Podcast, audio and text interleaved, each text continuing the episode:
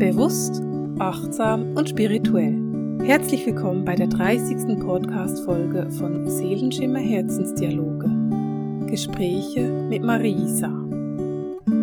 Ich habe diesen Podcast jetzt schon dreimal anmoderiert. Ich habe dreimal neu angefangen, weil ich noch nicht so genau weiß, wo der Podcast uns genau hinführt und wie ich in das Thema starten soll oder kann, über das ich heute mit dir sprechen will. Normalerweise, wenn ich einen Podcast aufnehme, habe ich mir ein paar Notizen gemacht. Ich schreibe dann Stichworte auf ein A4-Blatt, über die ich mit dir reden will. Da geht es ganz einfach darum, dass ich weiß, welche Themen ich mir dazu überlegt habe oder welche Geschichten ich dazu erzählen will. Ich brauche ein kleines bisschen Struktur, bevor ich anfange. Nun, in dem heutigen Fall habe ich nicht ein A4-Blatt mit Stichworten beschrieben, sondern ich habe drei ganze A4-Blätter vollgeschrieben. ich habe viel geschrieben, weil ich mir viel von der Seele schreiben musste und dieses von der Seele schreiben will ich jetzt mit dir teilen.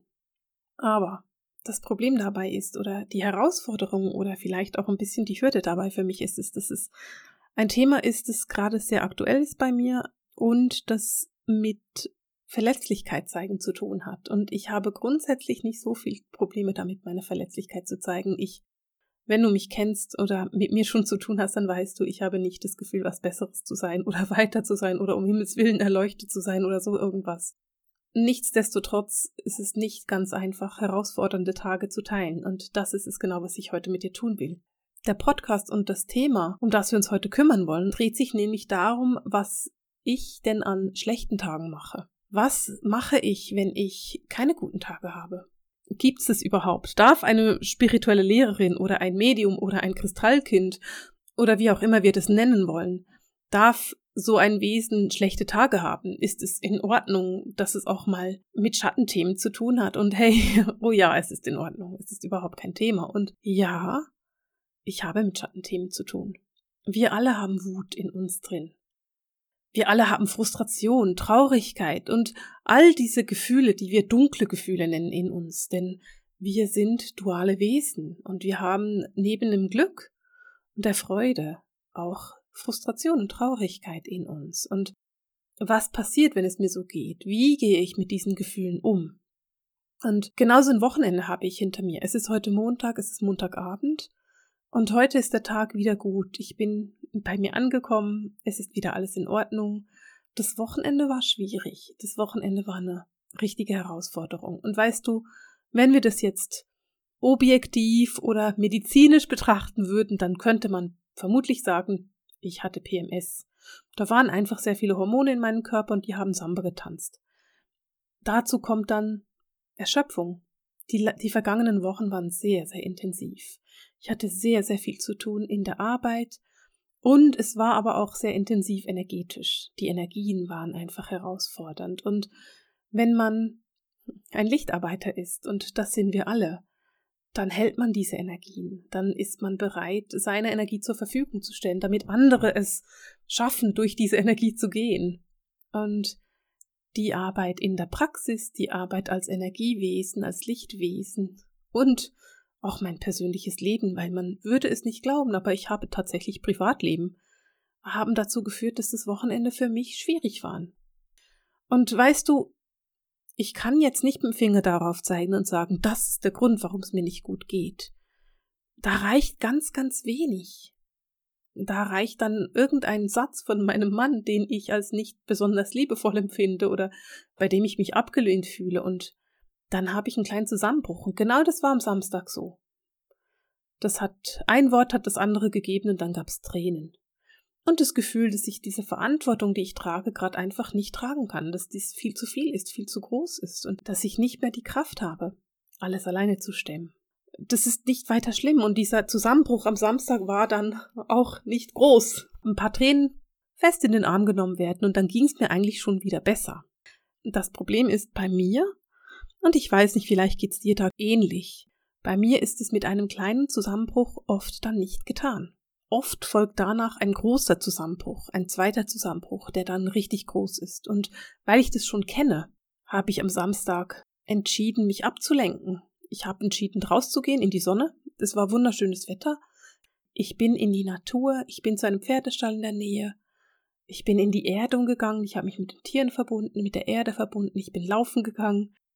Aber diese ganze Ablenkung hat am Samstag einfach nichts gebracht, weil da war ein Thema und das wollte angeschaut werden. Diese Erschöpfung, die ich gefühlt habe, die wollte angeguckt werden. Und daher half dann diese Ablenkung in dem Moment gerade nicht. Und weil diese Erschöpfung und dieses schlechte Gefühl, diese Trauer, die ich in mir getragen habe, diese Traurigkeit angeguckt werden wollte, hatte ich bereits auf der Heimfahrt von diesem Stall genau die Nachricht auf meinem Handy, die es noch gebraucht hat, damit ich meinen großen Zusammenbruch dann haben kann. Ich bin schon in Tränen zu Hause angekommen, bevor mein Mann überhaupt Hallo sagen konnte. Und ich konnte sehr gut beobachten, was dann passiert ist. Und diese Beobachtung will ich heute mit dir teilen. Denn das Erste, was passiert ist, ist die Wut. Die kommt bei mir zuerst. Ich war wütend. Ich war unbeschreiblich wütend auf diese Nachricht, die ich bekommen habe. Oder den Absender dieser Nachricht natürlich eher. Und die Frustration, das ist da hochgekommen. Und was steckt denn hinter dieser Wut und dieser Frustration? Ich weiß es nicht, was es bei dir ist. Ich will teilen mit dir, was es bei mir ist. Es ist das Gefühl, nicht zu genügen. Es ist das Gefühl, es nicht richtig gemacht zu haben. Es ist dieser unbeschreibliche innere Drang, dieser Antreiber, dass ich es allen recht machen muss. Das Gefühl, dass ich Gutes tun muss auf der Erde. Diesen Auftrag, den ich habe. Ich liebe diesen Auftrag, verstehe mich nicht falsch. Aber mit diesem Auftrag kommt sehr, sehr viel Verantwortungsgefühl. Und manchmal ist dieser Auftrag, den ich habe, diese Gabe, die ich leben darf, eine Aufgabe oder ein Auftrag, den ich das Gefühl habe, jederzeit und ständig erfüllen zu müssen, ständig auf Draht zu sein, immer sofort reagieren, wenn jemand etwas von mir will, lieb und verständnisvoll zu sein, völlig egal, wie anmaßend die Anfrage an mich ist, nur keine E-Mail länger als zwei Stunden liegen lassen. Und immer die Kontrolle halten, die Kontrolle halten, die Kontrolle richtig festhalten. Und in dem Moment wird Entspannung zum Fremdwort. Ich kann dann nicht mehr loslassen. Ich kann dann nicht mehr einfach ich sein. Marisa hat dann irgendwie keinen Platz mehr in meinem Leben. Und es kann mal eine Woche gut gehen, das kann auch vier Wochen gut gehen, aber länger dauert es einfach nicht. Wenn es zu lange keine Marisa in meinem Leben gibt, dann ist ein Zusammenbruch vorprogrammiert. Es kann gar nicht anders funktionieren, weil ich bin in meinem Leben unglaublich wichtig. Am Anfang von diesem Zusammenbruch kommt die Wut, die Wut und die Frustration. Und bei mir dauert diese Wut nie lange. Ich bin da wie ein Vulkan. Der brodelt, bricht aus und dann fällt er in sich zusammen. Und wenn die Wut durch ist, was kommt dann? Hast du dir schon mal überlegt, was hinter der Wut steckt? Die Tränen, die Trauer, der Abgrund, die Dunkelheit. Hinter der Wut hier liegen die Schattenthemen, die Angst, die wir haben, wirklich hinzuschauen, was schwierig sein könnte, das liegt hinter der Wut und oft auch hinter den Tränen. Das Gefühl, abgelehnt zu werden, beziehungsweise die Angst davor. Was tust du alles aus Angst, abgelehnt werden zu können? Dinge, die du gar nicht tun wolltest. Dinge, die du tust, weil du denkst, oh, wenn ich es nicht tue, dann könnte ich abgelehnt werden. Das Gefühl, nicht zu genügen, nicht gut genug zu sein. Du bist ja nur ein Mädchen. Du bist sowieso nicht gut genug. Ah, du wirst's nie zu etwas bringen. Was löst das in dir aus? Löst das in dir aus, dass du Dinge tust, die du gar nicht tun willst? Vielleicht ist es das Gefühl, nicht wahrgenommen, nicht gesehen zu werden. Oder das Gefühl zu versagen. Das Gefühl, ausgeschlossen zu sein. Nicht dazu zu gehören. Vielleicht in deiner Familie nicht, vielleicht in deiner Klasse nicht, vielleicht heute nicht in deinem Büro? Hast du das Gefühl, nicht dazu zu gehören? Was passiert denn, wenn du diese Schattenthemen nun anguckst? Was passiert, wenn du dich damit auseinandersetzt, dass du abgelehnt werden könntest oder nicht genügen? Nicht wahrgenommen oder gesehen zu werden oder dass du das Gefühl hast, ich versage gerade, ich werde ausgeschlossen. Hinter diesem ausgeschlossen werden, da steckt eine Urangst dahinter, die Angst, dass du aus deinem Dorf ausgeschlossen wirst. Weil wenn du zurückgehst ein paar tausend Jahre, und wenn du da aus deiner Dorfgemeinschaft rausgeschmissen wurdest, dann war das ein Todesurteil. Und diese Angst, nicht dazu zu gehören, diese Angst ausgeschlossen zu sein, ist in ganz vielen von uns als Urangst drin. Aber was passiert, wenn diese Dinge ausgelöst werden, wenn du diesen Zusammenbruch hast? Es gibt zwei Möglichkeiten in meinen Augen. Das eine ist das Bedürfnis zu kämpfen oder das Bedürfnis aufzugeben. Und das sind die beiden Dinge, die ich sehe. Die sehe ich bei mir, bei meinem Umfeld, bei meinen Klienten. Die einen, die kommen ins Kämpfen und die anderen ins Aufgeben. Bei mir ist es das Aufgeben. In solchen Momenten, bei solchen Zusammenbrüchen, habe ich keinen Lebensmut. Ich habe keinen Lebenswillen. Ich habe Schwierigkeiten damit, meinen Lebensmut zu sehen, wenn ich mit meinen eigenen Schatten tanze, wenn ich mit meinen eigenen Dämonen tanze. Bei mir ist Aufgeben in einem solchen Moment die einfachere Möglichkeit. Es ist für mich die instinktive Reaktion auf das schwierige Gefühl. Und weißt du, keine Ahnung, vielleicht kennst du mich, vielleicht hast du schon länger mit mir zu tun gehabt oder mal auf meiner Webseite gelesen. Ich hatte zwischen 17 und 2023 eine ganz schwere Depression und in dieser depressiven Phase war ich immer so am Rande eines Selbstmordes. Das darüber kann ich heute gut sprechen, ist schon lange her. Aber was davon übrig geblieben ist, dass ich auf stressige Situationen mit Selbstmordgedanken reagiere. Und ich habe mich lange dagegen gewehrt und hatte lange richtig Probleme damit. Und irgendwann hatte ich ein richtig gutes Gespräch mit meinem damaligen Psychiater. Da war ich schon längst aus der Depression draußen und hatte aber immer noch diese Selbstmordgedanken. Nicht oft, die kamen damals vielleicht alle drei, vier Monate. Ich war aber nicht mehr selbstmordgefährdet und ich konnte es einfach nicht verstehen. Und mein Psychiater hat damals eine so gute Antwort gegeben, die sich bei mir ganz, ganz tief eingebrannt hat. Er hat nämlich damals gesagt, guck, es gibt Menschen, die reagieren auf Stress mit Magenproblemen. Andere Menschen reagieren auf Stress mit Migräne. Und du reagierst auf Stress mit Selbstmordgedanken. Das ist eine Reaktion auf Stress. Das war für mich eine unglaubliche Erleichterung, weil ich endlich wusste, aha, das bedeutet nicht automatisch, dass ich mich jetzt umbringen will, sondern es bedeutet, dass ich Stress habe. Und ich musste lernen, diese Stressreaktion anzunehmen und nicht mehr das Gefühl zu haben, oh Gott, ich muss dagegen ankämpfen. Oder, oh Gott, was ist jetzt? Was passiert denn jetzt mit mir? Und wenn ich solche Zusammenbrüche hatte, wie es mir am Samstag passiert ist, dann ist für mich ein Selbstmordgedanke etwas völlig Selbstverständliches. Der Gedanke daran, mir weh zu tun, mich selbst zu verletzen, mich selbst zu bestrafen. Mich bestrafen? Äh, Moment mal. Bestrafen? Wofür denn eigentlich genau? Was bestrafe ich denn dann ganz genau? Ich konnte schon lange lernen, was diese Selbstmordgedanken bei mir bedeuten. Also das weiß ich inzwischen. Mm, während meiner depressivsten Phase war für mich auch die Selbstverletzung immer eine Möglichkeit, mich wahrzunehmen. Wenn ich mich geritzt habe, hatte ich das Gefühl, ich bin noch am Leben, es tut weh. Es war eine Möglichkeit, mit ganz, ganz großem Druck umzugehen. Ich will, dass du mich richtig verstehst. Ich habe mich nie intensiv geritzt. Ich habe immer nur die obersten Hautschichten geritzt und auch das nicht wirklich intensiv. Ich habe heute keine Narben davon. Dieses selbstverletzende Verhalten ist bei mir nur aufgetreten, wenn ich wirklich an einem Tiefpunkt war und mich nicht mehr gegen das Bedürfnis wehren konnte. Ich weiß, dass andere Menschen da viel, viel größere Probleme mit haben oder viel, viel tiefer gehen. Ich kenne viele Menschen, die Narben haben davon und ich will mich damit nicht vergleichen, weil es ist nicht vergleichbar. Keine Menschen sind vergleichbar. Aber das ist nicht so, dass ich dieses selbstverletzende Verhalten richtig intensiv gepflegt habe, sondern ich will das wirklich ein bisschen rationalisieren. Ich habe das an absoluten Tiefpunkten gemacht. Ich habe nie tief geschnitten. Ist mir ganz wichtig, dass das einfach klar ist. Trotzdem war das Bedürfnis vorhanden. Und interessanterweise ist auch dieses Bedürfnis noch immer vorhanden, wenn ich eine größere Krise habe. Und ich merke, wie dieses Bedürfnis in mir wacht. Und ich habe dann immer das Gefühl, dass ich so schnell wie möglich sämtliche Messer wegräumen sollte. Gleichzeitig will ich die Messer nicht in die Hand nehmen, weil wer weiß denn schon, was passiert, wenn ich das mache? Und ich habe über die letzten, naja, fast 20 Jahre, weil es ist doch schon lange, dass ich damit umgehen muss, gelernt, dass ich das Bedürfnis sofort ausspreche. Ich sage es der Person, die in meiner Nähe ist, meinem Mann, meiner Freundin, meiner Schwester, was auch immer. Ich teile das Bedürfnis, dass ich mich jetzt schneiden möchte. Vielleicht, und es ist möglich, will ich damit Verantwortung abgeben. Will ich irgendjemand anderem die Verantwortung übergeben. Das ist aber definitiv nicht der Grund, warum ich es mache.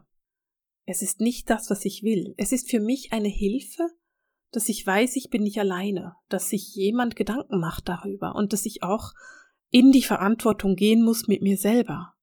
Weißt du, Das mag total bizarr tönen, aber lustigerweise hilft mir der Gedanke daran, dass mein Mann oder meine Freundin oder meine Schwester wütend auf mich werden würde, wenn ich mich selbst verletze. Ich weiß es nicht, vielleicht ist das der Grund, warum ich es dann sein lasse. Was ich hingegen weiß, ist, wenn man sich selber schneidet, ist es immer ein Hilferuf. Es ist der Ruf danach, gesehen zu werden und wahrgenommen zu werden. Sich selbst zu ritzen, zu verletzen, ist etwas sehr, sehr Sichtbares. Man macht damit deutlich, dass man leidet. Es ist sozusagen dein verwundetes Herz oder deine Seele, die einen Hilferuf ausdrückt auf deinem Körper. Weißt du, die Seele sagt dem Körper immer, geh du voraus. Auf dich hört sie. Und beim Selbstverletzen ist es genau das Gleiche. Und vielleicht ist für mich das Aussprechen dieses Bedürfnisses Hilferuf genug. Ich habe dann ausgesprochen, dass ich mit der Situation, in der ich gerade stecke, überfordert bin und ich nehme die Hilfe an, die mir da aus meinem Umfeld geboten wird. Ich habe mich seit vielen, vielen Jahren nicht mehr geritzt, weil ich gelernt habe, naja, ich musste lernen, Hilfe anzunehmen. Vielleicht ist es nur mein Weg, vielleicht würde das bei dir nicht funktionieren, aber ich will meine Möglichkeiten mit dir teilen. Denn es gibt noch etwas anderes, was ich sehr genau weiß. Für viele, viele Lichtarbeiter, hochsensible und sensitive Menschen ist es unbeschreiblich schwer, Hilfe anzunehmen. Sie halten die Kontrolle, ganz egal was passiert. Sie halten den Raum. Sie tragen ihr Umfeld mit. Sie lassen nicht los und sie sagen sich selbst immer und immer wieder, ich bin stark, ich schaffe das. Was wäre aber, wenn du es gar nicht alleine schaffen musst? Vielleicht ist es gar nicht die Idee, dass du es alleine schaffst. Wenn du den Raum für andere so gut halten kannst, wie wäre es dann, wenn du lernst, dass auch dir der Raum gehalten wird? Weißt du, für mich ist es ein Prozess. Ich bin so dran gewohnt, den Raum zu halten. In der Schweiz würden wir dem sagen, den Karren zu ziehen. Ich weiß nicht, ob das Deutsch ist oder nicht. Naja, wenn es Deutsch ist, dann den Karren ziehen. ich bin so dran gewöhnt, stark zu sein. Und vielleicht ist dieser Zusammenbruch, den ich da am Samstag hatte, vielleicht war das ein Aufruf an mich, eine Möglichkeit, eine Lektion für mich, Hilfe anzunehmen. Es ist ein Prozess. Und ich bin weit weg davon, gut mit diesem Prozess umzugehen. Mein Mann konnte mich am letzten Wochenende sehr gut auffangen. Der hat meinen Zusammenbruch mitgekommen und konnte mich auffangen. Aber ich bin wieder mal nicht auf die Idee gekommen, es mit meiner Familie und meinen Freunden zu teilen. Ich wollte sie nicht belasten damit. Und ich frage mich heute, siehst du, wie falsch ich damit liege? Siehst du, wie verdreht das ist? In dem Moment hätte ich den Mut haben müssen, eine Nachricht zu verfassen und einfach zu sagen, hey, kannst du heute an mich denken, mir geht's gerade nicht so gut. Und lustigerweise weiß ich, dass ich in diesem Podcast schon mal darüber gesprochen habe. Ich habe dir genau diesen Tipp schon mal gegeben. Nur, ich habe dieses Wochenende selbst nicht daran gedacht. Weil der Prozess für mich auch ein Prozess ist. Und weil es für mich auch Mut braucht, meine tiefen Zusammenbrüche zu teilen. Wenn es mir einfach nicht gut geht, dann kann ich das aussprechen dann habe ich genug Menschen, mit denen ich darüber sprechen kann. Wenn der Zusammenbruch aber heftiger ist, naja, dann verlasse ich mich gerne auf meine Liebsten, mein Mann, vielleicht meine Schwester, meine engsten Freunde. Es geht darum zu lernen, das Vertrauen zu haben. Und es geht darum zu lernen, dass wir uns verletzlich zeigen dürfen. Und dieses verletzliche Zeigen ist für mich eine mega Herausforderung. Und genau deswegen nehme ich den Podcast auf. Und genau deswegen heule ich hier ins Mikro. Weil ich will, dass du diese Verletzlichkeit auch fühlen kannst. Ich habe gelernt, mit meinen Schattenthemen umzugehen. Und diese Lebensunlust, die ich da fühlen kann, ist eines meiner Schattenthemen. Ich nenne das Angucken von Schattenthemen ganz gerne Dancing with Demons, also tanzen mit meinen Schatten oder tanzen mit meinen Dämonen. Ich lade sie in mein Leben ein und ich erkenne, was sie mir zeigen oder sagen wollen. Und dieser Podcast für mich ist ein Tanzen mit meinen Schatten, ein Teilen mit dir, was ich mache, wenn es mir nicht gut geht. Dieser Zusammenbruch, dieses Wochenende, es war ganz interessant, weil ich hatte das Gefühl, es war eine Aufforderung, dass ich mir Ruhe gönne und eine Auszeit. Vielleicht geht es nur darum, mal wieder ein Buch zu lesen und nicht an meiner überbordernden To-Do-Liste zu arbeiten. Vielleicht mal wieder einen Tag Netflix. und einfach nur Serien gucken, bis sie langweilig werden.